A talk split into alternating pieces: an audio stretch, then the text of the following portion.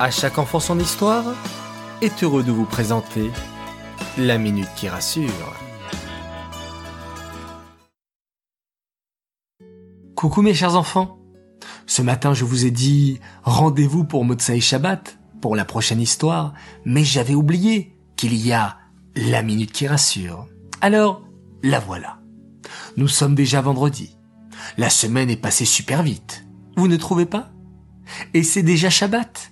Quel bonheur de se retrouver tous ensemble. Enfin, tous ensemble, vous allez penser que...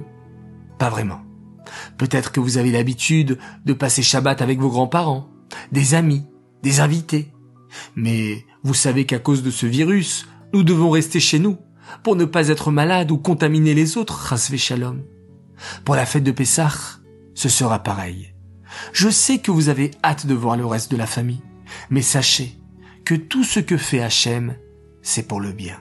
Akol Letova. Je compte sur vous pour être sage ce Shabbat. N'oubliez pas d'aider vos parents à mettre la table, débarrasser, garder votre chambre rangée, les laisser se reposer s'ils ont besoin. Je suis sûr que vous allez y arriver. Profitez du repas de Shabbat pour poser des questions à vos parents sur la paracha, la fête de Pessah qui arrive par exemple.